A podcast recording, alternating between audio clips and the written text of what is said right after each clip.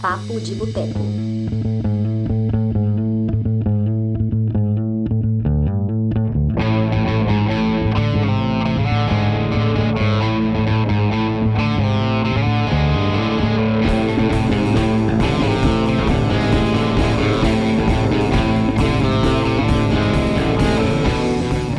Olá, pessoas! Estamos começando agora mais uma edição do Papo de Boteco, nosso lindo podcast aqui do Cinema de Boteco.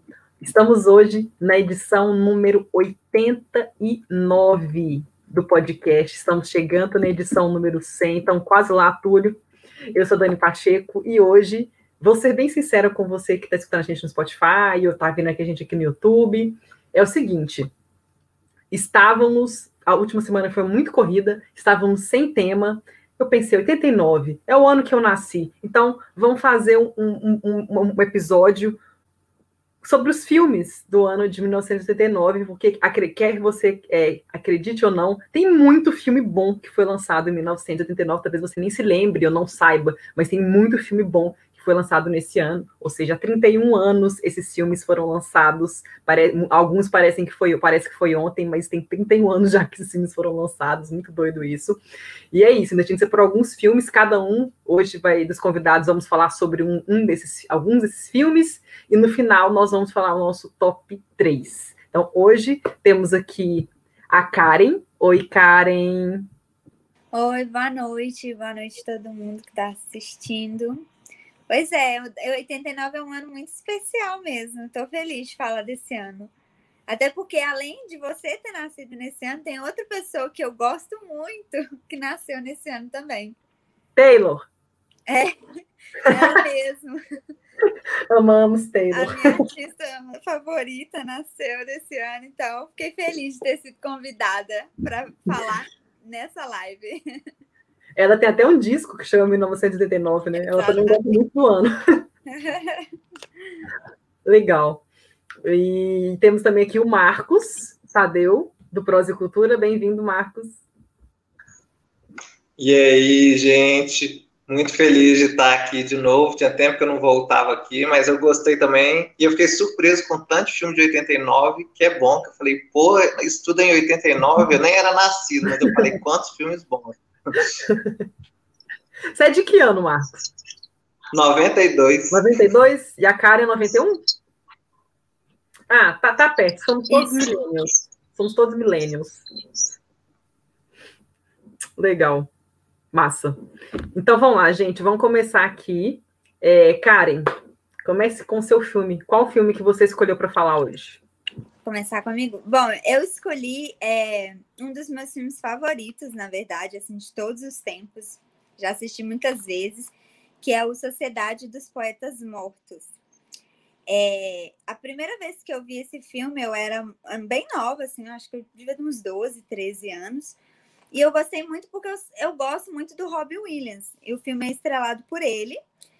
É um baby Ethan Hawke e um também baby Robert Sean Leonard, que é mais conhecido por ter feito Wilson na série do Dr. House, né?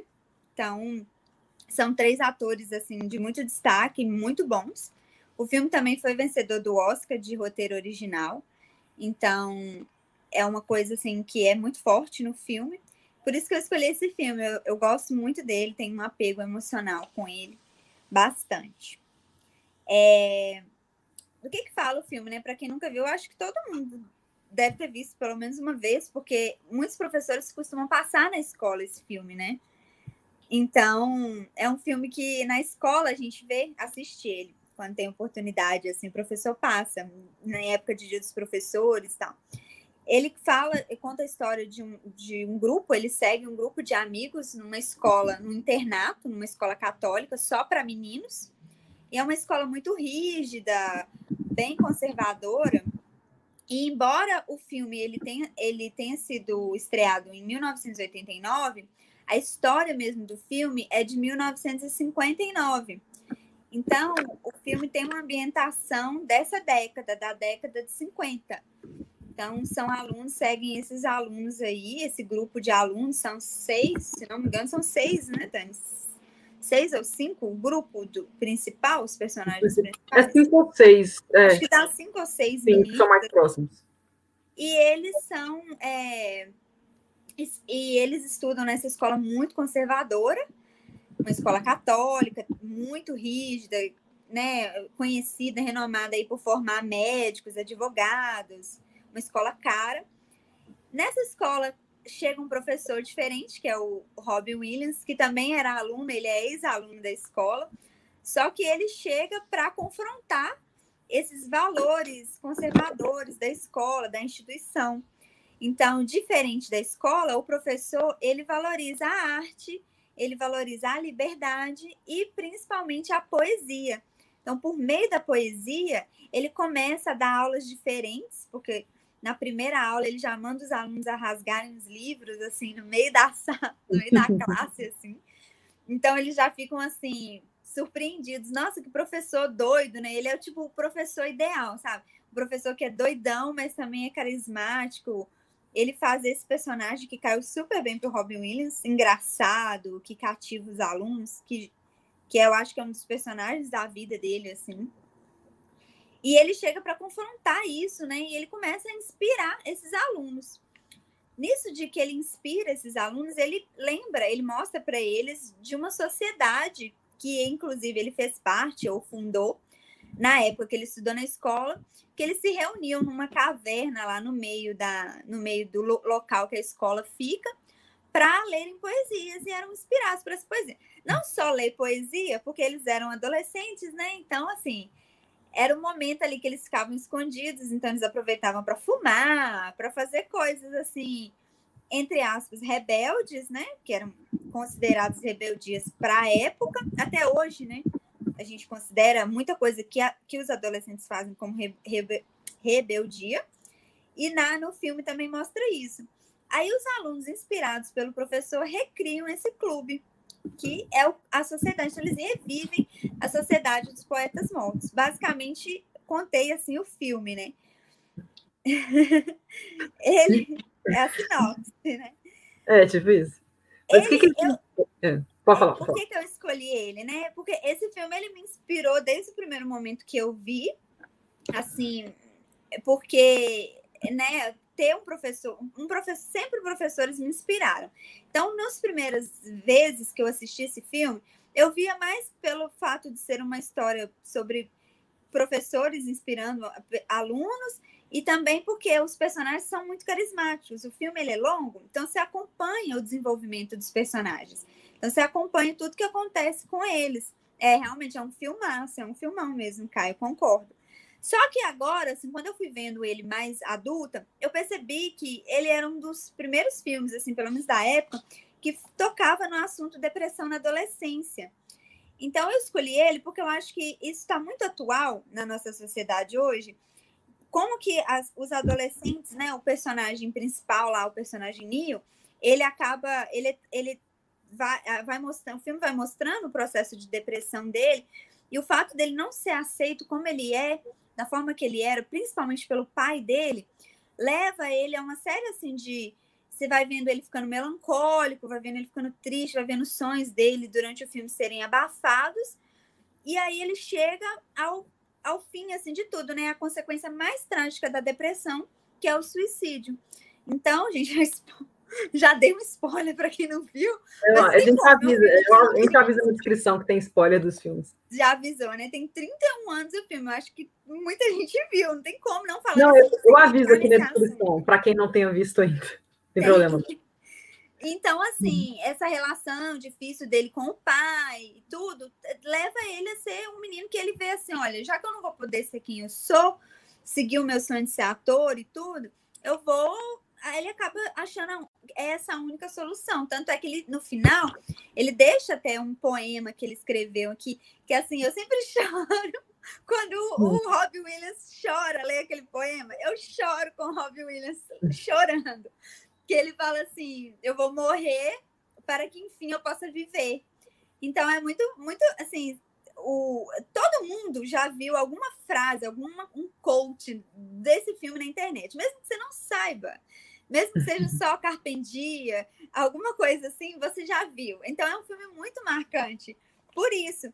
E é um tema que está muito. Ele, olha só, ele é de 89, tem 31 anos, e ele já se passa nos anos 50. Então, ele, mas ele está muito atual, porque a nossa sociedade hoje vive esse conflito do conservadorismo contra a liberdade. Então, a sociedade vive isso de hoje em dia. Os jovens hoje, eles estão sendo é, sufocados pelos políticos que são mais velhos, os governantes. Então, eu acho que é um filme que as pessoas têm que assistir ainda hoje, mesmo que seja para revisar assim e pensar. Então, é, essa pressão né, social para os jovens se encaixar no padrão, isso tudo é o filme retrata. Então, acho que ele é um filme muito importante ainda hoje, por isso que eu escolhi ele, além de eu gostar muito. É, eu fico pensando, né? Porque se, se hoje. A gente não vai saber que a gente não viu essa época, né? Mas eu fico pensando. Se hoje muitas pessoas têm problema em assistir a filmes e séries que lidam com depressão e suicídio, eu fico imaginando como é que foi a recepção do filme lá em 89, há 31 anos, assim. Se, né? Qual que foi o impacto, assim, porque eu não vivi, eu não tenho, não tenho noção. A gente sabe que o filme foi muito bem recebido, ganhou Oscar, foi indicado Oscar, tudo mais. Mas fica aquela coisa, né? Como é que será que a sociedade viu aquilo, né? Porque as pessoas são muito sim, né? Não, não vamos falar sobre depressão, não vamos falar sobre suicídio, não sei o quê. Mas, tipo assim, né? Enfim, é, é importante ver, né? Para as pessoas realmente ter, se conscientizarem, para os pais prestarem atenção, porque eu nem, eu nem sabia disso, mas assim, eu porque agora no, em outubro teve o dia de saúde, saúde mental, né? Algum dia. É, algum... é o outubro amarelo, uma coisa assim, não é? Tem o setembro amarelo, tem o setembro amarelo, Setembro. É setembro, é setembro que é depressão. A outra. É. Okay. é porque tem o setembro e em outubro tem o dia da saúde mental, alguma coisa assim. Porque eu vi a. Acho que foi a Nações Unidas postando, a ONU, enfim. E, tipo assim, tem muito adolescente que comete suicídio. Muito, assim. É bizarro. E é tipo, não, como assim, né? Pessoa tão nova, nem viveu nada, né? Mas tem muitas pessoas, adolescente, que, que, que, é deprimido, e a pessoa não vê saída, né? E é interessante ver o caso do Neil, realmente, que a gente vê que ele tem uma certa. Desde o início você vê que ele já é meio. já tem um certo. alguma coisa que prende ele, que ele não consegue ser ele mesmo. E durante o filme, com a chegada do professor, que, que incentiva ele a ser, a fazer o que ele quer e tal, e o pai dele fica do outro lado falando que ele não pode e chega no final, se a gente se, se, colocar no lugar dele, a gente meio que, tipo assim, talvez a gente fizesse a mesma coisa naquele contexto, que, por exemplo, era uma, ele estava numa escola super conservadora, o pai dele era um babaca, e o pai dele tira ele da escola, que é o único lugar que ele é feliz, porque tá com os amigos, tem um professor que ele gosta, vai colocar ele numa escola inter, internato, uma coisa louca, e vai forçar ele a ser médico, que é uma coisa que ele não quer de jeito nenhum. E, Exatamente. Tipo, assim, imagina, é imagina a cabeça de um adolescente no filme, é, fica bem claro, eu, eu, acho que eu vi isso até numa crítica que eu li sobre o filme, que no filme é engraçado porque os, os adolescentes, a desculpa que eles usam para. Porque nenhum adolescente não gosta de estudar, em geral. Só que no filme, como a escola pressiona tanto os alunos, a desculpa que eles usam para socializar é fazer um grupo de estudos. Então, eles criam esses grupos de estudo para eles poderem socializar, porque de tão presos, de tão amarrados naquelas regras da escola que eles estão, eles não conseguem é, outra maneira de socializar nem com a família, porque eles já estão longe da família, que eles estão internados, né? Um, é uma, um colégio interno. Colégio Ainda e ainda vivendo assim essa pressão. Olha, ou eu tenho que ser, que é o que acontece muito ainda com os adolescentes. Ou eu tenho que ser médico, ou advogado, ou engenheiro, que são as profissões que geralmente são valorizadas. Sendo que a pessoa tem dons, a arte que é totalmente diferente daquilo e o pai colocando aquela expectativa e pressão. E desde o início, você falou desde o início, o Neil já mostra isso, e realmente, quando ele fala pro, pro personagem do Ethan Hawke que ele vai fazer é, a peça de teatro que ele quer fazer, ele já tem aquele, aquela coisa assim, ele fala assim com ele, nossa, mas você é doido, o que, que seu pai vai pensar? Aí ele já responde, não, mas eu tenho que tentar, tipo, você pode me ajudar? Já tem meu pai. Ele fala assim: por que, você não está me incentivando? Algo tipo assim: já tem o meu pai que já só joga baldes e baldes de água fria em mim e, e poda meus sonhos. E você, que é meu amigo, pode me ajuda também, sabe? Você vê que ele é um, um personagem angustiado, que ele está ali já pedindo socorro. E o Robin, Robin, o personagem do Robin Williams, o professor, inspira ele a, a fazer, não assim com imprudência. Ele é um, é um ele inspira os alunos, mas ele também fala com os alunos, ele também chama atenção quando eles fazem coisa errada. Então, assim, ele faz esse papel do professor, assim, ideal, sabe? É, por isso que eu gosto desse filme. Eu acho que quando eu assisti quando nova, eu até não tinha entendido por que, que o, o personagem dele tinha suicidado. Hoje eu já consigo entender melhor. Então, é um filme, assim, que ele é bom até de revisitar. E uma coisa que eu tinha reparado também, que como o filme passa em 59, esses, olha só, esses alunos de 59, né? Uhum. Esses mesmos alunos que são adolescentes agora, em 59, eles serão os aqueles que se rebelarão em 70 contra o sistema. Então, eles vão protestar contra a guerra do Vietnã. Eu fiquei pensando nisso, eu falei assim, olha, será que as, os hippies, os ripongos lá de 70, os Woodstock, os músicos, será que eles viveram essa opressão tão grande nos anos 50 que nos anos 60 eles eh, o adolescente se rebelou, o jovem adulto dos anos 60 ficou, entre aspas, doidão por causa dessa opressão. Isso me fez pensar assistindo dessa vez. Porque, pensa bem, nos anos 50, como a sociedade não era conservadora, se hoje ainda é, e nós estamos em 2020. Então, eu acho que isso dá até um pouco de esperança para os jovens de hoje, que, olha, vocês, mesmo com a sociedade e governo e pais fazendo essas coisas, vocês podem fazer grandes coisas, como, por exemplo, protestar contra uma guerra, sabe? Acho que no futuro os nossos jovens que estão vivendo essas pressões hoje serão os próximos Woodstock. Não estou falando que é para vocês serem sexo, drogas e rock and roll só, não, mas eu estou falando assim que vocês vão libertar, sabe? Vai romper com isso. Eu não é, sei, eu acho que eu acho que esse filme é, me fez pensar nisso, sabe? É, eu acho assim que, pelo que eu já tenho, eu, que tenho observado de. Mas isso é na minha bolha, claro, né? É, da minha bolha de primos, enfim, de pessoas que eu conheço que são dessa geração do fim dos anos 90, início dos anos 2000, assim, eles já são mais abertos. Independente do, do, do de, de terem pais conservadores, como eles estão numa sociedade que, graças a Deus, é melhor, assim, temos. A gente dá umas caidinhas assim, mas temos depois, avança, né? depois avança mais. Então, assim, todas as pessoas que eu conheço que são dessa geração são muito abertas, assim, elas não são estúpidas, assim, não são conservadoras demais. Talvez uma outra seja, mas não é o que eu observo da maioria. Então, eu acho que essa geração, a nossa, eu acho que já é mais evoluída. Mas a deles, a, a tipo assim, esses, centênios aí, eles estão ainda mais, assim, mais abertos, não vem preconceito nas coisas, é, então, assim, é um mundo melhor. Então, eu acho que, assim, que a geração deles e os filhos deles para frente já vão nos tornar o nosso mundo melhor, assim, assim, vai, vai, ser uma, vai ter uma mudança grande, assim, daqui um, talvez daqui uns 20 anos, as coisas estejam bem mais, sejam bem melhores do que hoje, que está num momento difícil, mas vai passar, isso sempre acontece. Mas não sei se seria uma rebelião, um, não é nesse sentido, uma, uma revolução da vida, claro que não, mas eu acho que eles não têm, não são, não terão, não vão ter muita paciência com isso, com tipo atitudes mais é, opressoras assim. Uhum. Então, né? eu concordo, eu concordo, concordo com a cara e concordo com a Dani. Eu acho que é, é meio que isso mesmo. É, com a cabeça eu também sinto que parte dos meus primos e tal tá bem mais é, tranquilos, é mais abertos em relação a isso. Mas é legal que a Karen falou e a Dani também, que como que esse filme é atemporal, né? Até hoje a gente consegue discutir depressão e tal no filme desse. E, é, a, é que a Karen falou, né? Como que um motivo, né? A arte, a arte também está aí para ajudar, está aí para. Então, como que um professor falou bem e trouxe os métodos dele lá de diferentão e tal, mas que fez uma pessoa ajudar uma pessoa e tal. Acho que isso é muito rico, assim, o poder da arte, tanto do filme como dos personagens em si, isso é muito legal. E só para finalizar, Dani, é, aqui é sobre o filme, eu trouxe os destaques que eu gosto assim do filme, que é principalmente a atuação do Robbie Williams. Eu acho que ele só realmente não levou o Oscar porque o ele estava concorrendo com o Daniel Day-Lewis. Adriano Day-Lewis. Meu pé esquerdo que uhum. era um, um, filme assim que eles tinha só ele assim para brilhar e era uma atuação sensacional.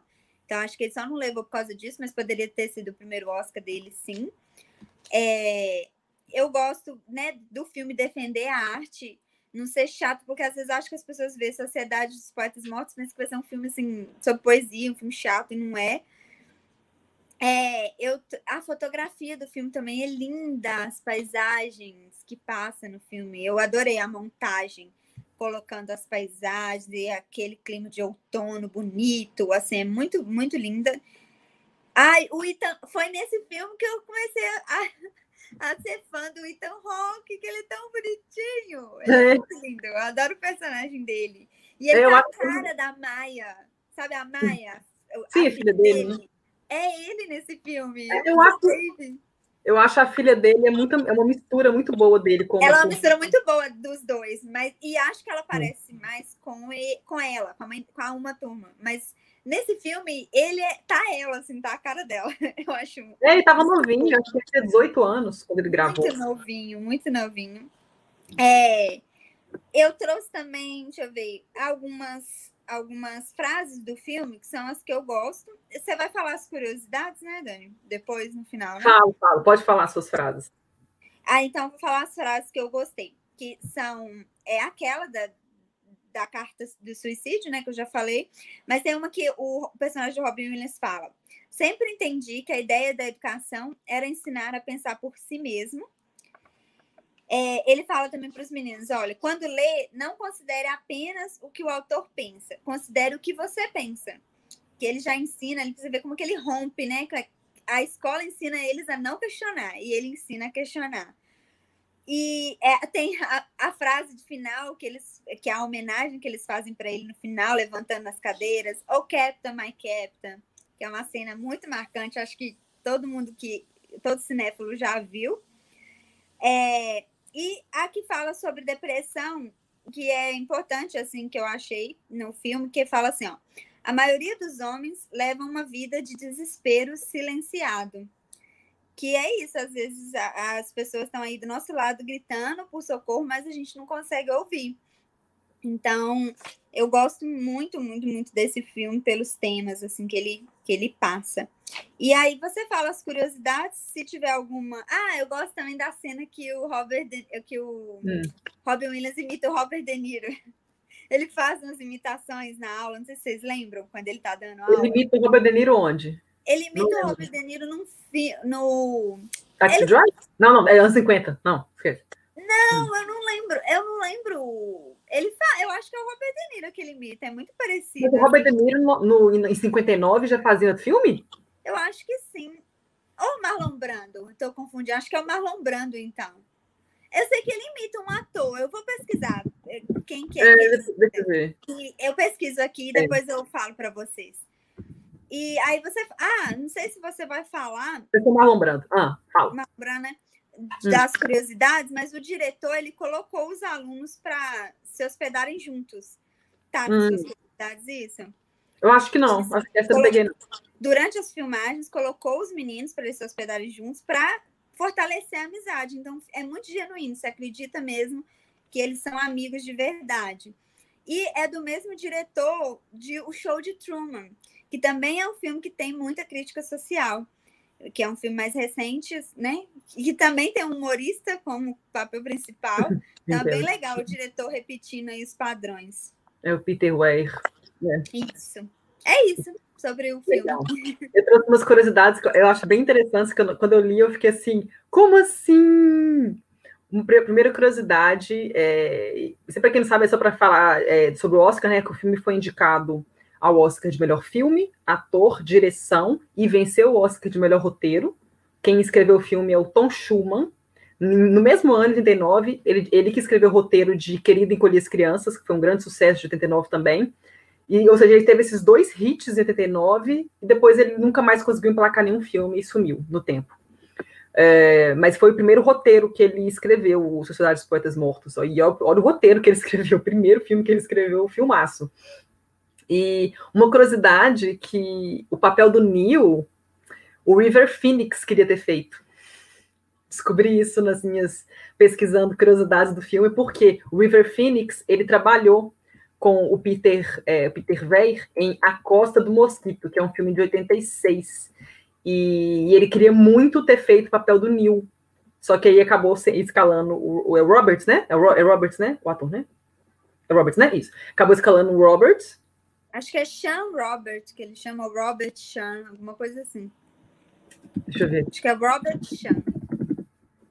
Deixa eu ver aqui o, o... Robert Sean Leonard. Robert Sean Leonard, isso. Aí acabou que o Robert Sean Leonard acabou sendo ah, escalado, mas o Phoenix queria muito ter feito filme. Ele teria a mesma idade do Ethan Rock, 18 anos. O, ele, o Robert Sean Leonard também é mais ou menos a mesma idade. Ele é de 69, aí, até tinha a mesma idade. Mas. E o Ethan Rock, eu, eu li aqui também que o Ethan Rock ele já falou que o Phoenix queria tanto o papel do Neil que ele até escreveu uma música sobre isso. Porque o River Phoenix também era músico, ele não era só ator. Ele também tinha uma banda com a irmã dele, a Rain Phoenix. Ele compunha música, ele era amigo do Milton Nascimento, ele já foi para Minas Gerais, ele é todo assim, é sério. Que isso, a competição era pesada, hein? Pois é, e ele, tipo assim, eu super imaginar, é, é super River Phoenix querer ter feito esse filme, tipo assim, porque ele gostava de fazer filmes mais, assim, é, com uma carga emocional grande. Ele era uma pessoa muito assim, sensível a essas coisas. Então, ele teria sido. O, o Robert Sean Leonard fez uma excelente atuação, deu uma excelente atuação, mas o River Phoenix também teria destruído nesse papel, não tem nem dúvidas disso. Que ele era muito bom em drama. Então, tem essa curiosidade. Outra curiosidade que eu peguei é que o Robert, um, um dos motivos que o Robin Williams, é, Robin Williams fez esse filme é porque ele, ele, ele sempre quis ter tido um professor como o John Keating quando ele estava na escola. Ele sempre quis ter um professor desse jeito, assim, mais é, libertário, que, que, motivasse os alunos. Ele nunca teve, ele teve a chance de fazer isso no cinema, então foi um dos motivos que atraiu ele. E antes dele morrer, assim, ele sempre falava que foi uma das melhores experiências que ele já teve. E o Peter Weir foi um dos melhores diretores com, com quem ele trabalhou. Então, achei isso bem interessante. Outra curiosidade é que antes do Robin Williams, outros atores foram considerados para o papel, e vários outros atores foram considerados para o papel. Tivemos Dustin Hoffman, Alec Baldwin, Mel Gibson e Liam Neeson poderiam ter feito esse, esse filme, e acabou que foi pro. Porque parece que o filme ele teve umas mudanças no processo de produção, ia ser um outro diretor, aí esse outro diretor queria outro ator, aí mudou para o Peter Way e acabou sendo o Robin Williams. Então, tipo assim, acontece muito isso, né? Você escala um diretor, o diretor quer tal ator. Aí o diretor pula, pula do barco, aí não vai ser mais esse ator, o diretor novo que entra, que é um outro. Então, isso, isso acontece muito no cinema. Então, achei isso bem interessante. Outra curiosidade é que o filme foi, foi filmado em ordem cronológica, então tudo que a gente vê acontecendo foi gravado exatamente nessa ordem.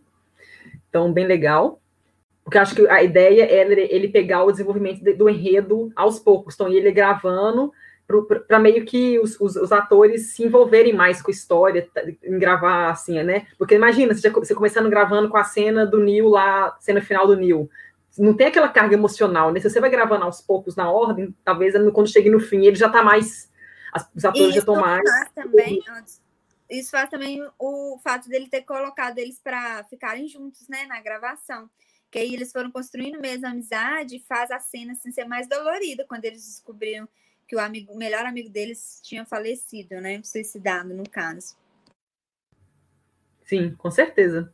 Fez toda a diferença. E, isso eu acho, eu acho bem legal, né? Foi uma, esse filme foi, assim, ele, tudo dele foi muito bem feito, o roteiro muito bem escrito, é, o processo de, a, a, a, de produção do filme, as gravações, como é que a seleção dos atores foi muito bem feita, pegou o Robin Williams, então, tipo assim, que é uma pessoa que encaixa perfeitamente, porque eu fico pensando, né, claro que os outros atores seriam ótimos, o Dustin Hoffman, William Neeson, são todos grandes atores, mas o Robin Williams, eu acho que depois que você vê o Robin Williams, você fica assim, gente, esse papel é perfeito para ele, porque é um cara que ele, ele sabe ser sério quando precisa, mas ele tem muito carisma, ele era uma pessoa muito carismática, alegre, que ele, assim, não tem nem dúvidas de que teve várias cenas que ele deve ter improvisado, que ele improvisava muito, que nem em Indomável ele, ele improvisou em várias cenas.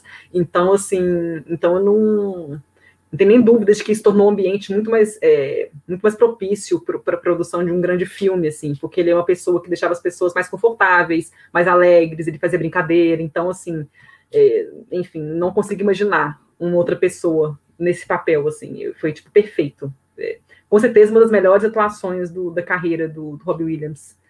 Ele tem outras marcantes, né? Porque ele era um gênio, mas assim, essa com certeza tá no top 5, ou até top 3 dele.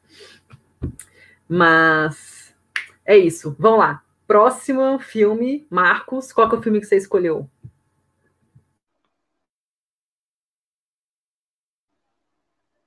Então, vamos lá. Eu saí um pouco do filme escolhi uma animação que é o serviço de entrega daqui, que é do Hayao Miyazaki, do famoso do estúdio Ghibli. Ele eu vi até pouco tempo e eu gosto muito de maratonar as animações e tal, tanto de Disney quanto de, do, do Japa. E aí, quando eu vi o serviço de entrega aqui, que eu falei assim, nu, eu me identifiquei muito. Então, a história é assim, é praticamente, eu senti uma pegada americana, mas eles adaptaram isso para o japonês, né? É uma, é uma bruxa, uma bruxinha que tem 12 anos, é, é, não sei se é 12 ou 13 anos, e aí os pais deles chegam e falam assim, ó, sai de casa, tem que sair de casa, agora você passa um ano longe da agência, tem que se virar. E aí ela ela vai, pega a vassourinha dela e o gatinho e vai e chega numa, numa, numa cidade lá e tal. E o que eu acho mais bacana é que é, além do filme todo é uma lição, mas essa primeira parte do filme, esse primeiro arco, quando ela chega de vassoura e tudo, a população fala, não, o que, que é isso e tal. Acho legal esse estranhamento do diferente, assim, como que a gente não sabe lidar com o diferente e tal. E depois que quando o diferente passa a ser normal, que a gente fala, ah, tá, ele tá aqui entre a gente e tal. E aí, e aí ela, ela chega numa casinha lá da Osoro, que é uma, uma senhorinha, e aí ela muito atrapalhada, não sabe o que, que, que faz, meio perdida e tal. Ela falou assim: não, eu vou te ajudar de qualquer jeito, mas aí ela tenta fazer um, uns bicos lá e não dá certo, até que ela pensa em fazer entrega com a vassoura dela. E aí é, eu achei muito bacana, assim, que tem temas, eu achei muito pertinente por em 89 um, trazer um tema desses, tipo assim, amadurecimento, é, responsabilidades e tal, de uma maneira assim muito ponderada, fora que a trilha sonora também é incrível desse filme. É, e eu fiquei pensando muito nisso quando eu vi. Eu falei assim: não, gente, que legal, né? Um filme de, de 89, que já tem esse tanto tempo, é, falando de responsabilidades e tal, né? Que as crianças já, já têm que se virar, não, não vai ficar vivendo com o pai a vida inteira, não, vai dar seu jeito e tal.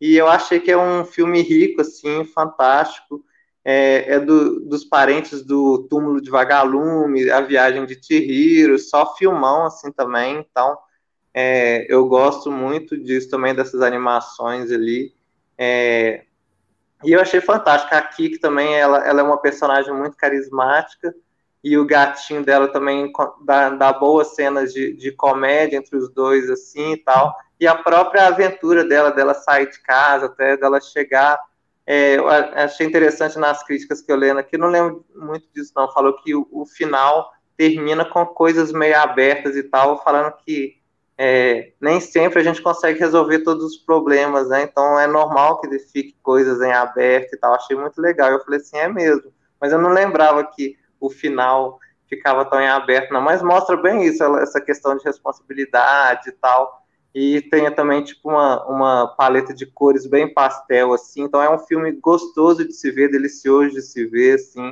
aquele bem sessão da tarde está na Netflix então é, já fazendo a propaganda né? mas eu, eu gosto muito assim é, é, eu acho que ele é delicado acho que o Miyazaki ele tem esse poder de trazer de ser delicado nas animações dele o túmulo de vagalume a gente chora, mas aqui a gente consegue rir de alegria e tal. Esse, esse eu não vi, não é trágico igual, igual o túmulo dos vagalumes, não, né? Não, é, é super de boa, você vai rir. Pelo amor de Deus. Credo. É, túmulo de vagalumes eu vi, eu fiquei com o olho desse tamanho, que eu falei, gente, não tem condição que é um filme para criança isso. É muito pesado. É muito triste. Nossa senhora, é muito triste aquele filme, credo. E é de um ano antes, né? Ele é de 88. Ah, não lembrava que é de 88. É um ano antes desse. É. Mas é isso, eu gosto muito do estúdio Ghibli, eu, eu sou pior de animação, eu gosto muito de ver animação, e eu falei assim, ah, podia uhum. trazer outros filmes, mas eu falei assim, ah, eu vou trazer um, um diferente e tal. Eu podia trazer até a Pequena Sereia, que eu gosto também, mas falei assim, não, vou deixar, vou deixar para trazer outras culturas e tal, e eu gosto, é, por exemplo, o Gatinho, é, que tem lá com ela, é, esse estranhamento, são cenas marcantes, assim, acho que vale muito a pena ver. Depois, quando eu fui ver que é de 89, eu falei assim, pô, que legal que ele é de 89. Porque eu não imaginava, eu falei assim, se eu tivesse, falei assim, só fui ver isso depois, descobri isso depois, mas eu falei assim, um filmão que todos lá do Estúdio Ghibli vale a pena ver, mas esse também já fica a dica. Esse filme daqui, que teve, quando a gente fez o programa semana passada sobre culinária e cinema, teve uma pessoa, quando a gente perguntou no Instagram qual que é o seu, é, enfim, qual filme que mais deu água na boca, teve uma pessoa, não lembro quem que foi. Será que foi? Não, não foi você não. Teve uma pessoa que mandou esse filme. Eu até coloquei. Ah, é, tem umas comidas bonitas mesmo. Ela entrega comida, então? Ou é uma das coisas que ela entrega? Não, eu acho que ela entrega comida mesmo. Acabou que eu não revi, mas é, é praticamente isso, é entrega, né? Então acho que ela, ela faz a, a dona junta com ela lá e ela começa a preparar comida e tal. Mas é um filme fantástico, assim, acho que fala um pouco de solidão, de responsabilidade. Eu gosto muito do cinema, principalmente pela questão das mensagens. Então, essa mensagem me impactou muito de responsabilidade, de eu falo muito dessa jornada solitária assim, né? E o mundo bruxo também, coisa que a gente gosta e tal, Harry Potter, né? As coisas de fantasia. Mas eu achei que principalmente isso trouxe uma forma muito madura de conversar com um tema fantástico. E é isso. Eu peguei aqui só, só achei duas curiosidades bem legais, assim, é que ele foi o filme que mais arrecadou dinheiro no Japão, 89, foi a maior bilheteria do Japão, 89. E outra curiosidade é que no filme foram utilizadas quantas? 462 cores. Nossa, é muita coisa. Estudo de cor, gente. Tem 462 62 cores nesse filme.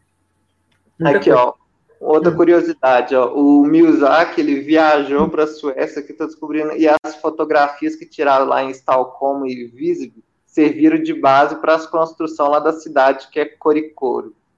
Ah, é, a, a, troca, quando chegou nos Estados Unidos, a cena que ela dá café lá para aqui, que é mudada por um chocolate quente. Isso porque a, a companhia não, não achou apropriado dar café para uma criança, então cabia mais dar chocolate. eu, quando era criança, eu tomava café escondido. Aí meus pais descobriram, me xingaram. Eu nunca mais tomei café. Nunca Hoje mais eu tô viciado em café, mas minha infância eu sempre tomei chocolate. o Caio mandou uma pergunta aqui. Dani, já viu o túmulo do Galumes? Sim, o meu, meu o namorado da minha irmã, o Lucas, Lucas Siqueira, que também tá aqui do cinema de boteco, ele me forçou a ver, ele me forçou. Ele falou, Dani, vê esse filme, Dani, vê esse filme, Dani, vê esse filme. E ele tirou na Netflix, eu falei, deixa eu ver essa bagaça, né? Aí todo mundo ficava falando, ah, é muito triste, sei o quê. Eu falei, ah, tá, eu não gosto de animação, mas vamos ver. E credo, gente, é muito triste, assim, é um filme muito bom, é muito bom, é muito bom, mas é só desgraça, é só coisa ruim acontecendo, dá muita, é muita tristeza, gente. É, eu já credo. sei que eu não vou ver, então, eu não quero chorar.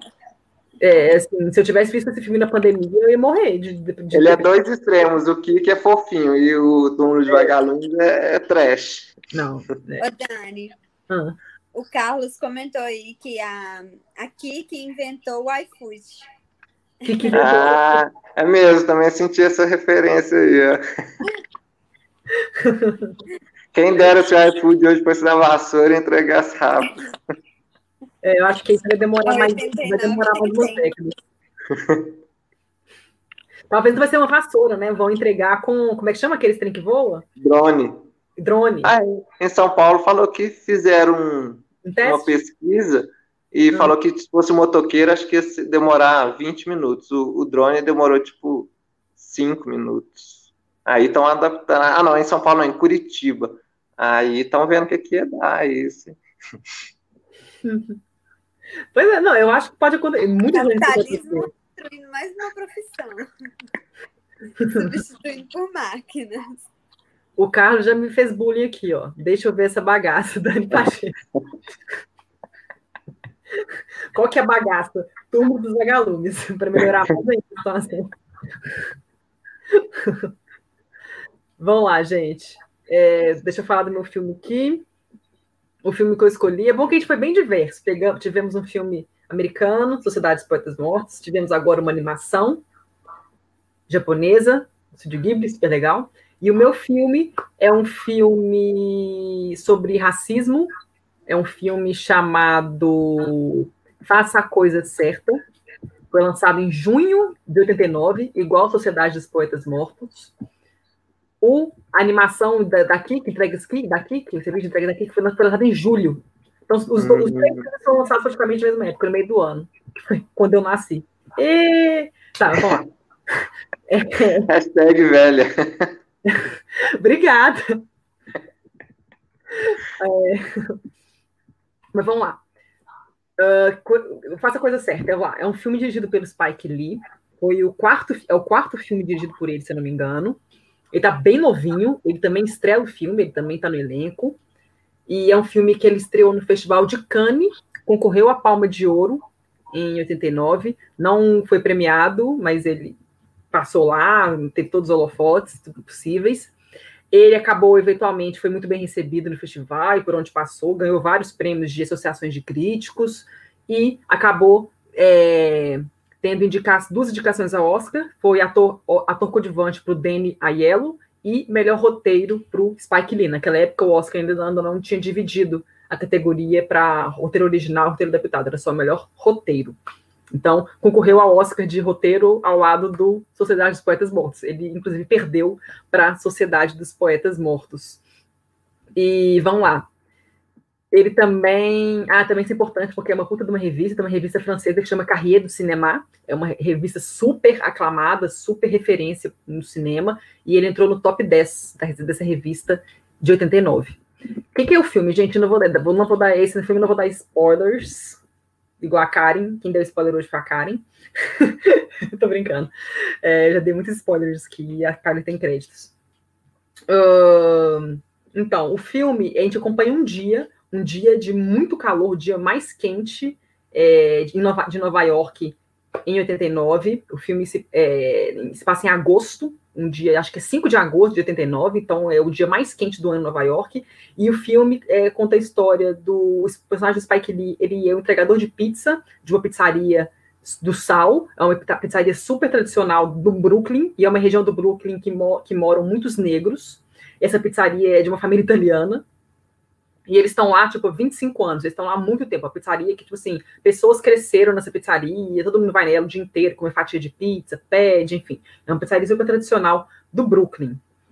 E o filme, enfim, o filme acompanha um dia nesse, nessa, nessa pizzaria, nesse bairro, que acontecem várias coisas, temos vários personagens, e o filme ele, não vou dar, mas o desfecho dele acontece uma coisa muito louca, porque é um filme, tipo assim, que enquanto, até chegar no terceiro ato, no desfecho, ele é um filme que, tipo assim, é um filme, tipo assim, de drama, com comédia, assim, e tal, leve, não é um filme muito pesado. Aí quando chega no final, pá, é tipo Parasita. É tipo assim, você fica assim, what the fuck is going on? Então, tipo assim, é um filme bem, assim, o final é bem pesado, assim, mas durante o filme também tem várias cenas que o Spike Lee ele faz referências à questão do racismo, tem várias discussões no filme sobre isso, principalmente com o personagem do Spike do próprio Spike Lee, o personagem de John Tuturro, que é um cara super racista, que é o filho mais velho do dono da pizzaria.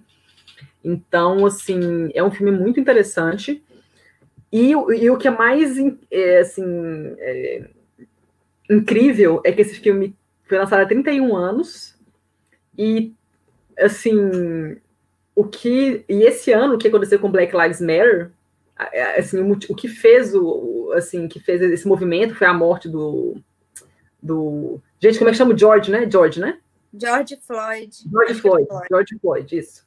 Quando teve a morte do George Floyd, o, o Spike Lee pegou uma pegou, fez uma referência ao próprio filme dele, que eu faço a coisa certa, porque é, o que acontece com George Floyd, de certa forma, acontece, a gente faça a coisa certa. Então, assim, é bizarro tanto que é idêntico. O filme fala da brutalidade policial? Policial, é. exatamente. Então, assim, é, faz, faz uma crítica muito forte, ou seja, é um filme que foi lançado em 89 e em 2020 a gente vê a mesma cena acontecendo. Então, é uma coisa que, tipo assim, é, nessas horas a gente fica assim, puta que pariu, né? O mundo não evoluiu bosta nenhuma, né? Porque continuam as mesmas coisas acontecendo. Então, tipo assim, o pessoal fica falando, não, as coisas. Claro que okay, as coisas não são ruins como antes, mas certos comportamentos continuam acontecendo. O racismo é estrutural ainda, ele é estrutural. Então, existem policiais racistas nos Estados Unidos, isso é fato. No Brasil, isso é fato. Então, assim, é muito triste isso. Então, esse filme, na hora que eu vi, eu fiquei assim, caramba. É, e o bom do Spike Lee, com os filmes dele, eles, eles batem na gente com muita força. Então, quem viu Infiltrado na Clã, por exemplo, não sei se vocês viram, eu vi ele no cinema e eu lembro que, assim, que não estava lotado, lotado, eu vi ele durante a semana porque era mais barato. Eu lembro que eu saí do trabalho e fui ver. E tinha umas pessoas na sala, assim, e eu lembro que quando o filme termina, na parte final do filme, assim, o, assim, o filme termina e ele coloca cenas daquele, daquela manifestação que teve lá. É, sei o nome da cidade, Charlestonville, que teve em Charlestonville que teve aquelas duas manifestações ao mesmo tempo, uma, enfim, uma tinha um, dos supremacistas brancos e outros. supremacistas brancos. Isso, e tipo, e, e no final morre é, um, um, maluco, pega um carro, atropela um tanto de gente, mata uma menina, mata uma mulher, e depois disso Trump, ao invés de né, condenar, fala que tinha gente, pessoas fazendo coisa errada dos dois lados, porque ele não podia perder voto do eleitorado dele supremacista branco, claro. Então, assim, é muito doido. E eu lembro que, assim, quando no filme, quando te, o filme ele mostra essas cenas e o filme termina, aí termina de vez, eu lembro que o cinema ficou, tipo assim, parado, ficou aquele silêncio durante, sei lá, dois minutos, ninguém levantou da cadeira, porque é um filme que muito pesado. Mas é o que a gente precisa, assim, eu acho que, claro que é legais termos filmes mais leves, que nem o daqui, que, que é uma animaçãozinha mais fofinha e tal, mas acho que filmes como Sociedade dos Poetas Mortos e o próprio Faça a Coisa Certa, acho que são filmes importantes, assim, para porque a gente precisa também, o cinema não é só para a gente se distrair, uma coisa leve e tal, em alguns momentos é, claro, mas eu acho que essa parte dele de mostrar a realidade, fazer uma crítica social forte, é muito importante. Se não fosse o cinema dando, dando visibilidade a isso, o mundo não andaria para sempre, para frente, porque o cinema é, é, tem, dá muita visibilidade para as coisas mudarem. Assim, as pessoas que fazem filmes, eles têm que ter essa noção de que eles estão fazendo filmes que vão afetar pessoas. Então, o Spike Lee, assim, ele é mestre nisso, ele sabe como ninguém fazer filmes que faz a gente refletir e questionar é, o mundo que a gente vive. Hum. É, o, o filme recente também do Spike Lee, o da Five Blood, Destacamento também, Blood. Uhum. Isso, Não, muito bom, muito bom. Ele também uhum. é um uhum. filme totalmente político, né? Que já é pegada mesmo do diretor e que também te deixa assim, impactado também. É, então, pessoal, confere aí. Quem não viu ainda, assista. Tá saindo muitos filmes políticos esse ano, porque, né, como você falou, o cinema dá visibilidade. Então, época de eleição nos Estados Unidos, a gente vai ter um tanto de filmes com a temática política. Então, quem gosta dessa temática, fica atento aos lançamentos desse ano, porque tem bastante coisa bacana vindo aí. Tem, tem muita coisa. Inclusive, é, uma lembrança, porque o, o, o, Faça a Coisa Certa, ele não, ele, não, ele não foi indicado ao Oscar de melhor filme. E no Oscar de 1990, a Kim Basinger, que, que anunciou a categoria, foi falar dos filmes que foram indicados, os cinco filmes indicados, que na época eram cinco. E ela, eu vou deixar o link aqui no YouTube para vocês verem. Quem tiver aqui no, na transmissão no YouTube, eu estou deixando o link aqui nos comentários. Que a Kim Basic, na hora que ela vai citar os filmes, ela fala todos os filmes incríveis e que o destaque deles é porque eles falam a verdade. Ficou, aí ela fala, ficou faltando só um filme que, que foi talvez o filme que mais é, merecia, um dos que mais merecia estar aqui, que era o Faça a Coisa Certa, que não foi indicado. E ela fala, porque, tipo assim, é, no Oscar os, os, discursos estão prontos, né? Os atores leem no teleprompter lá. É, alguns decoram, é claro, mas tem muitos que leem. E ela, na verdade, ela começou a ler, e, e essa fala do Faça a Coisa Certa, ela improvisou, ela foi uma coisa que não estava no, tele, no teleprompter, e ela falou da cabeça dela e foi super legal. O povo bateu palma, assim, para ela na coisa. Tem umas pessoas que ficaram meio bravas, como sempre temos idiotas que ficam putos. E o Spike Lee chegou a agradecer isso. No ano passado, ele participou de. Ele deu uma entrevista no podcast, se não me engano. Ele deu uma entrevista e ele agradeceu ela por ter feito isso, por ter dito isso na, na cerimônia. Né? Enfim, engraçado, né? Quase 30 anos atrás, ele, ele, ele, ele agradeceu ela por isso. Ele teve a oportunidade só agora. Ele lembra, né? Sim, para ver, né? Como é que marca, né? As pessoas. Então, mas, mas super legal isso. Então, é um filme, caso você ainda não tenha visto, faça a coisa certa. Ele, infelizmente, eu não achei ele. Em, acho que não tem ele em streaming. Deixa eu até confirmar aqui se tem ele em algum streaming no Brasil. Tem no Telecine Play. Tem? Ah, ótimo. Tem no Telecine Play. Tem Telecine Play? Perfeito. Tem vários filmes do Spike Lee lá. Acho que tem o Infiltrado na Clã também. Tem, tem mais um também, eu acho. Se não me engano. Eu já, já eu coloquei o link do Telecine Play aqui, ó. Tô esperando postar aqui. Eu vou deixar aqui no, na seção de comentários para vocês clicarem e acessarem, porque vale muito a pena ver, gente. Teve alguém aqui que mencionou da Pequena Sereia, né? Que o Marcos mencionou Pequena Sereia, e a. Acho que foi a. Foi a Eide que falou: não vou falar de filme da Disney. Pequena Sereia, a gente vai falar muito que gente, nosso tempo está acabando, estamos chegando no final aqui, mas é um filme que eu gosto muito, assim, eu estou muito doida para ver a versão live action, porque, né, é um filme que passa, é submerso, eu né? Eu também, tô, tô, tô, tô, então, animado para ver o que, vai ser esse, essa Pequena Sereia. É, é do Rob Marshall, para quem não sabe, Rob Marshall, que dirigiu Chicago, dirigiu Nine, assim, é um grande diretor de musical, então, eu acho que é muito difícil dar um tiro no pé, assim, e, a pequena seria também. Mesmo se a crítica meteu Não pau. Sendo do Tom Hooper já tá ótimo. É. então, assim, vai ser um filme muito legal. A Pequena Sereia é uma das animações que eu mais gosto da Disney. Eu gosto muito da trilha sonora.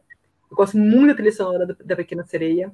Então, eu, eu, eu quero muito Tô doida, muito, tô doida pra ver. E, não vai, e o elenco não é tipo a Melissa McCarthy, que vai ser a Úrsula, mas o restante do elenco é pessoas que a gente não conhece muito, assim. São atores que não são grandes estrelas, que estão sempre nos holofotes. Vão ficar depois do filme que foi lançado. Então, quer falar alguma coisa, Marcos? A Disney rompendo padrões, né?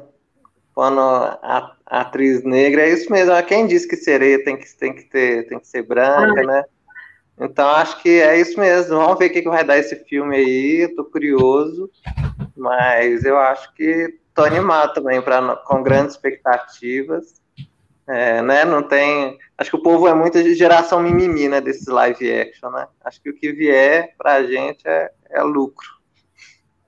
É, esse povo é, ah, esse povo é, é muito chato, porque vocês não sabem que a menina é negra, aí ficam enchendo o saco da Brie Larson, de Capitã Marvel. Não, ah, tá, Dani, chata sou eu. Esse povo é racista. A gente tem que dar nome.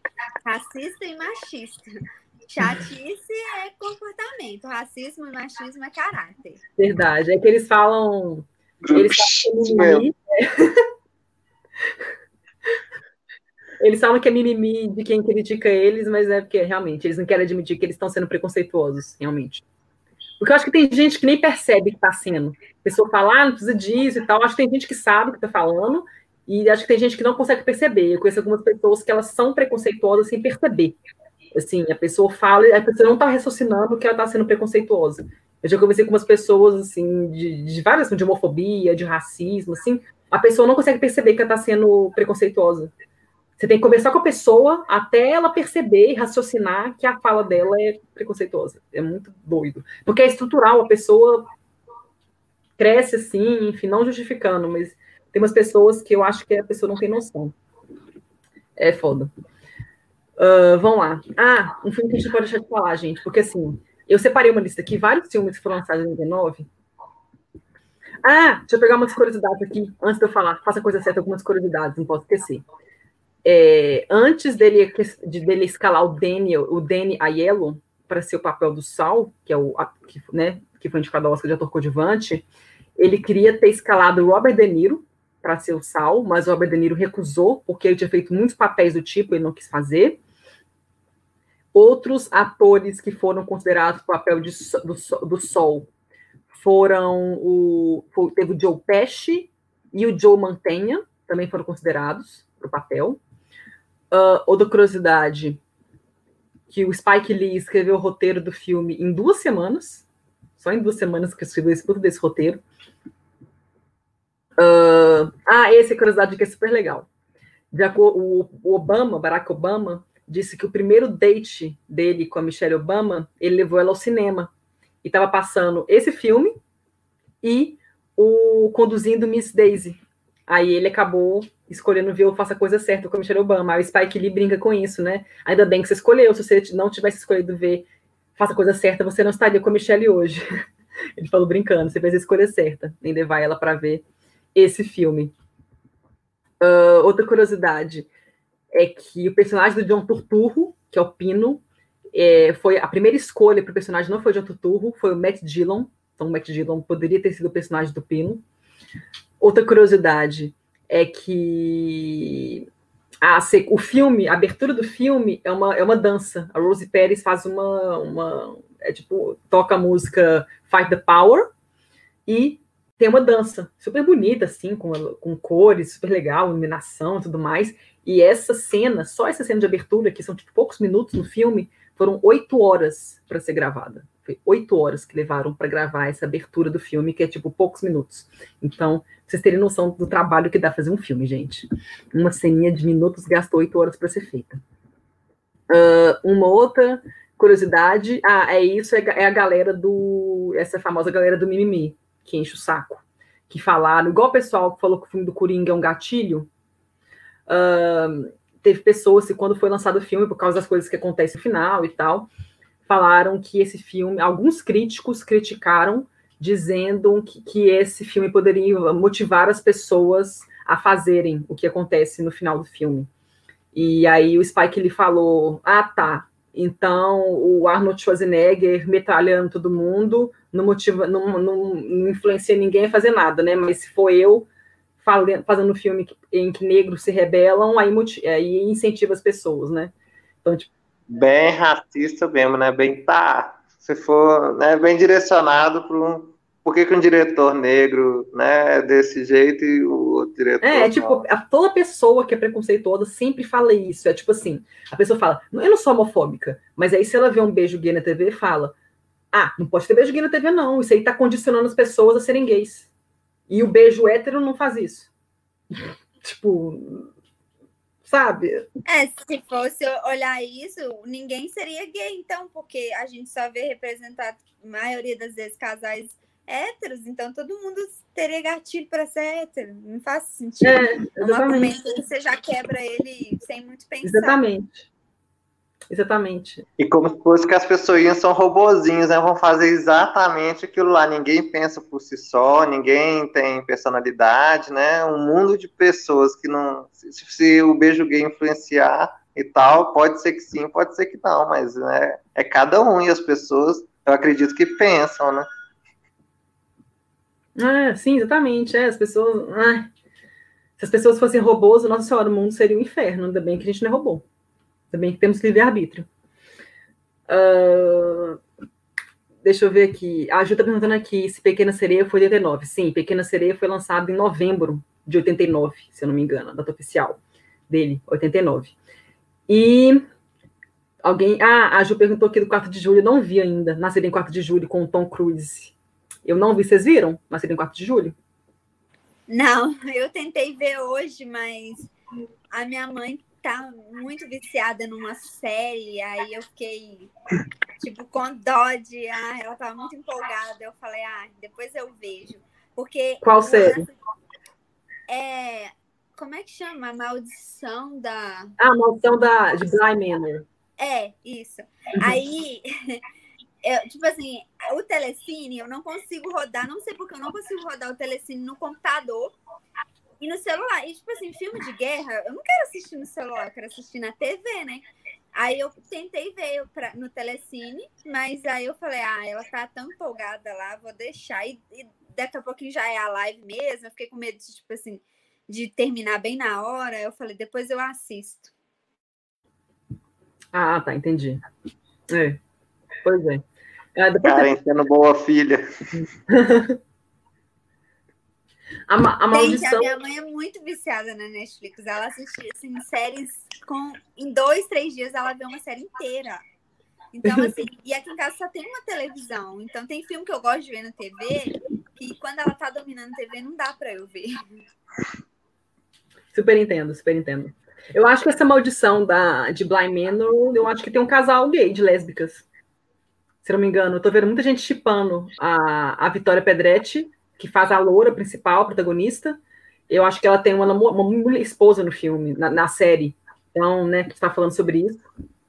Representatividade, né, gente? Isso eu achei legal. Legal. A Ju falou que de Dias de Trovão e Top Gun, esses eu vi. Porque o Nascido em 4 de Julho, porque o Top Gun é o Tom Cruise mega bebê, porque ele é de 86, então o Tom Cruise tinha 20, 24 anos, 23, 24 anos. O Nascido em 4 de julho, ele tinha 27. Ele é de 62, ele tinha 27 anos, 89. Tudo bebê. Ele estava muito novinho, gente. Tom Cruise é muito bebezinho nessa época, anos 80. Muito gracinha. Mas eu acho ele mais bonito mais velho. Ele, ele, ele, é muito bebezinho. Eu acho ele mais bonito hoje do que quando ele era mais. Igual Brad Pitt, mesma coisa. Quanto mais velho fica, mais bonito fica. E vamos lá. Deixa eu ver aqui. A Selma mandou aqui, ó, na real, ó. A verdade é uma, só vocês jovens têm preconceito com a década de 80. Infelizmente, tem ótimos filmes de 89, tava super animada. Ah, calma. É porque não dá tempo, Selma. Eu, fiz, eu tenho uma lista aqui para falar no final, porque a gente vai falar nosso top 3. E agora eu vou falar uma, um, eu separei aqui uma lista de vários filmes que foram lançados em 89, só que não dava tempo da gente falar de todos. Então, por isso eu combinei com o pessoal de eu falar de um, a, a Karen falar de outro e o Max falar de outro. A gente tentou fazer uma lista diversa. Ele falou de uma animação japonesa, a Karen falou de um filme americano dramático, e eu falei de um filme sobre racismo.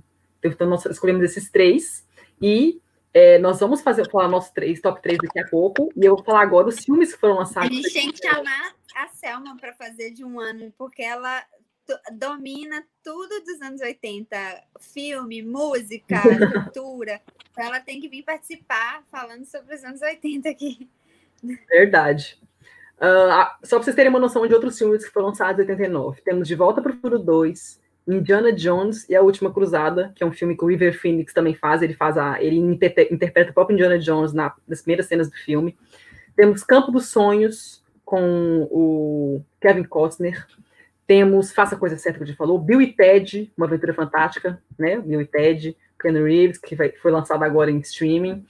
Temos Máquina Mortífera 2, com Mel, Mel Gibson. Tivemos Pequena Sereia. Tivemos o Batman, do Tim Burton, que foi o primeiro grande filme do Batman, que né, ficou marcado. Depois dele, só, só fomos ver de novo uma franquia do Batman realmente conseguir fazer sucesso e agradar com Christopher Nolan, ou seja, de 89, porque o Batman Retorno não foi um filme assim que teve um consenso, que é de 92, né? Que é o ano do Marcos, não é um filme que é tipo um consenso, todo mundo ama. O primeiro Batman com Michael Keaton e o Jack Nicholson, que é o filme do Batman, que é o filme que muita gente considera até hoje o melhor filme do Batman. E o melhor Batman, aliás, tem muita gente que acha o Batman do Michael Keaton o melhor Batman. Uh, enfim, tivemos o Batman, tivemos Querido Encolher Criança, Nascida em 4 de julho, Harry e Sally feitos um para o outro, tivemos O Segredo do Abismo, tivemos Quem Vê Cara Não Vê Coração, tivemos Os Caça-Fantasmas 2, K9, Um Policial Bom para Cachorro, Karate Kid 3, Sexo, Mentiras e Videotape, Meu Pé Esquerdo, 007, Permissão para Matar. Esses só são alguns dos filmes que eu separei que são de 89. Então, tipo assim, é impossível a gente conseguir falar de todos. Por isso que eu pedi para a Karen escolher um que ela gosta muito, o Marcos um que ele gosta muito, e eu escolhi um que eu gosto muito. Então, realmente, é porque a Selma não dava tempo de falar de todos. Então, a gente separou, sim. Mas esses são os filmes. Eu vou deixar aqui na descrição do vídeo também, na descrição no Spotify, para quem quiser saber direitinho, procurar para assistir depois. Vou deixar todos esses filmes que eu acabei de falar, porque tem filme, muito filme bom, de 89. E vamos lá. Vamos para o top 3. Karen, qual que é o seu top 3? Meu top 3 é Sociedade dos Poetas Mortos, óbvio. Uhum. É, o segundo filme é Harry e Sally, uhum. que eu adoro. Eu alugava sempre na locadora várias vezes. E De Volta para o Futuro 2. Eu sou muito mais fã do 1, prefiro mil vezes, mas eu gosto muito da franquia em geral, então eu já assisti muitas vezes, eu gosto bastante do, do filme, da franquia em si. Aí eu coloquei eles assim. E eu gosto também de Querido Encolher as Crianças. É bem sessão da tarde, assim, é uma delícia. é super, não tem como não gostar. Não. Bom top 3, boa. Marcos, qual que é o seu? Então, o meu top 3 mudou por culpa da cara que ela pegou o meu filme, que era Sociedade dos Poetas Mortos. Mas já que eu mudei, então vamos lá. então é serviço de entrega aqui, que Sociedade dos Poetas Mortos, que eu, inclusive preciso de rever depois dessa aula aqui. E, por último, eu vou terminar também com o Querido Encolher as Crianças, que eu alugava direto no locador. Então... Oi, top. É, e Querida Encolher as Crianças ainda teve trilogia, teve Querida Nós Encolhemos, Querida é, Encolher a Gente, querida. Teve outros, outros queridos Esquei o Bebê. Teve uma trilogia aí. Gente, você não lembrava, não. Você lembrava do primeiro. É, eu também não, não lembro. Eu era tão viciado que eu vi todos. Gente, que massa. O meu top 3, então, eu fiquei meio na dúvida. Tem Sociedade dos Poetas Mortos. Total. Não consigo imaginar 89 sem esse filme. Uh, faça a coisa certa. E o terceiro eu fiquei na dúvida, então eu coloquei meio a meio. Não, eu coloco um como bônus, porque eu não consegui escolher entre, entre, os, entre, entre os dois, assim, porque eu gosto muito da Pequena Sereia, eu gosto muito da Pequena Sereia, eu acho um filme muito legal, assim, e o Batman. Então, o filme do Batman eu já vi um trilhão de vezes, Pequena Sereia também já vi um trilhão de vezes, não consigo nem, nem saber falar quantas vezes eu já vi esses filmes. Mas, assim, são esses, são esses quatro aí, desculpa. Se vocês quiserem falar um a mais aí, um bônus também podem. Mas é que eu não consegui realmente entre Batman e Pequena Sereia, porque Pequena Sereia marcou muito, assim. Se eu pensar como um filme mesmo, assim, um filme né, tecnicamente, assim, tal, eu acho que eu diria o Batman. Mas eu gosto tanto de Pequena Sereia, marcou tanto a minha infância, não, não tem como. E é engraçado você falar isso, porque a maioria das pessoas que não são muito fãs de animação, que eu conheço, você inclusive, gostam da Pequena Sereia. Eu acho que ele é um filme que encanta, ou a pessoa gosta dele, ou gosta do Divertidamente, assim, mais atual. Sempre as pessoas que não gostam de animação gostam, sempre citam esses dois como as exceções dela. Não assisto animação, mas esses dois eu gostei. É engraçado. É, pelo menos é na minha pesquisa, assim, na minha bolha, é isso que acontece. Eu, eu sou assim, exatamente. É, é, muito doido. Porque o Divertidamente, acho que ele me marcou, porque ele é um filme divertido, mas ele é um filme também que ele é um filme adulto. Ele faz a gente pensar sobre muitas coisas, sobre nossa, né, enfim, sobre esse comportamento humano, assim, é um filme, assim, adulto. E o Pequena Sereia, eu acho que é mais, ele não tem isso do divertidamente, mas é um filme tão divertido, é, é, no mar, no fundo do mar, tem umas músicas super legais que ficam na cabeça. Eu acho que o ambiente dele, não sei, tem uma coisa que marca. É mais do que assim, claro que é aquela mesma história da do, encontra um príncipe encantado, lindo, maravilhoso, e casa com ele. Mas assim, acho que o ambiente, aquele universo é tão legal. É muito mais legal que a Branca de Neve, acho a Branca de Neve um saco. É, Bela Fera é mais legalzinho, mas ainda é difícil mas o legal da Pequena Sereia é isso, porque a gente observa que o meu TCC foi sobre os príncipes da Disney. E, mas é, é, legal a gente pensar que na Pequena Sereia o caminho é inverso. Geralmente é os príncipes que estão atrás da princesa. Na Pequena Sereia, ao contrário, é ela mesma, ela vira humana, ela faz de tudo para poder estar é, tá com ele lá e no final casar, né? Então eu acho isso muito legal, como que ela consegue des, é, desconstruir a mocinha, né, tirar a voz da mocinha e tal, ela muda, e mesmo ela muda, ela consegue ser uma personagem cativante, né, e eu acho que isso que é legal também, o caminho inverso, assim, né, o, geralmente o homem que, que vai atrás da mulher, mas não, é ela que faz de tudo, ela sacrifica para poder, no fim, casar com ele. É, ela abre mão daquela vida que estava pronta, que a família dela queria que ela seguisse, né, e, né, tipo, super independente, vai lá e e eu lembro de uma vez que a gente teve uma discussão sobre isso, que tinha umas pessoas que interpretavam um filme de outra forma. Tipo assim, ah, ela largou de ser quem ela é para ficar com um homem, virou, né, tipo assim, deixou de ser sereia para ficar com um homem. Eu lembro que o Lucas, do Cinema de Boteco, uma vez ele falou sobre isso. Ah, um programa a gente tá falando, a gente fez um programa aqui sobre live actions da Disney. E ele falou sobre Pequena Sereia, e ele falou justamente isso que você falou, Marcos, que ela, ele não via dessa forma. Ele vê ela como uma pessoa que realmente se apaixonou e abriu mão da vida que estava pronta para ela seguir para ser feliz. Ela queria, tipo assim, ao invés de ser o que a família dela queria que ela se fosse, ela foi ser quem ela queria, que ela saiu, abriu mão de tudo, mudou completamente para ir atrás de quem ela amava, sabe? Como é que as pessoas interpretam diferente? Bem legal isso. É, então eu vou acrescentar o, a Pequena Sereia também, que eu gosto dele, por essa discussão no meu top 4 aí. Eu não sou muito fã do filme, não, mas eu vou rever de novo. Não é uma das minhas animações preferidas, não. Não é de jogar fora, não. Às vezes você assiste de novo. É, né? não, mas agora eu quero até ver, porque eu vi uma vez e nunca mais, assim. As animações, ah. eu, eu, sou mais fã da Pocahontas, por exemplo. Mas que tem uma pegada parecida também. Nunca vi Pocahontas.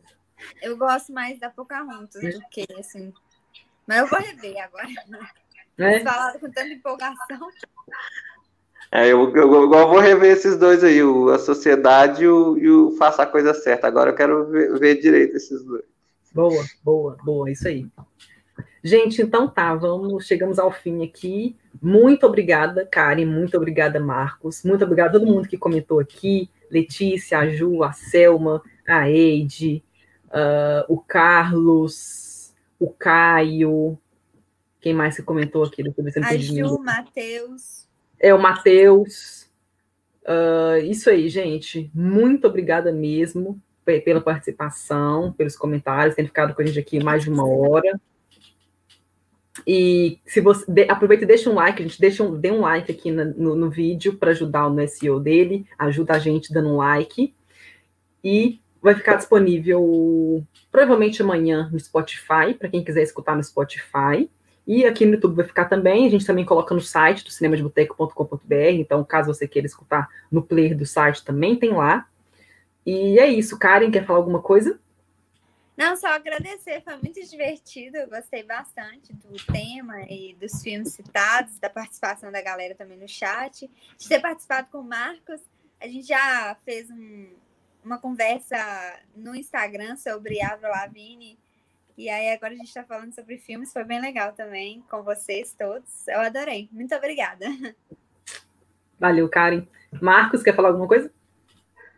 É, isso mesmo, quero agradecer, fiquei todo feliz quando eu fui divulgar, que eu fiquei feliz com, com aqui com a turminha daqui.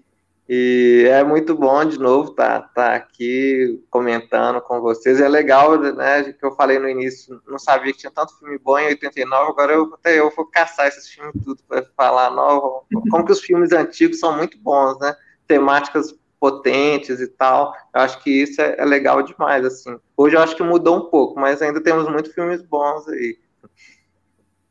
Com certeza. Então é isso, agradecer. Obrigada, Marcos. Mas acho que é isso, que acho que quando a gente é mais novo, a gente não valoriza muito os filmes mais antigos. Quando, à medida que a gente vai ficando mais velho, a gente passa a valorizar mais, a gente olha para trás e reconhece, e valoriza. Isso é normal. Tipo assim, quando eu era adolescente, eu não tava nem aí para filme antigo, nem aí. Então, tipo assim, agora eu já olho mais para trás, revejo filme. Isso, acho que isso é uma coisa natural. A gente tende a desvalorizar o antigo quando a gente é mais novo, e quando a gente vai ficando mais velho, a gente passa a valorizar. A gente vai amadurecendo ainda bem que a gente amadurece, aí a gente começa a ver de outra forma. Então, eu acho que isso é. A gente passa a valorizar mais, assim, anos 80, anos 70, anos 60, anos 50, anos 20. Era super interessante a transição do, cinema mudo para o cinema falado. É super legal isso. E, enfim, é isso, gente. Então, muito obrigada, obrigada, obrigada. E semana que vem, já adianto que, como a semana que vem a gente vai gravar a gente vai gravar na quinta. Então seria dia 29 de outubro, vai ser um especial de Halloween. Então vai ser super legal.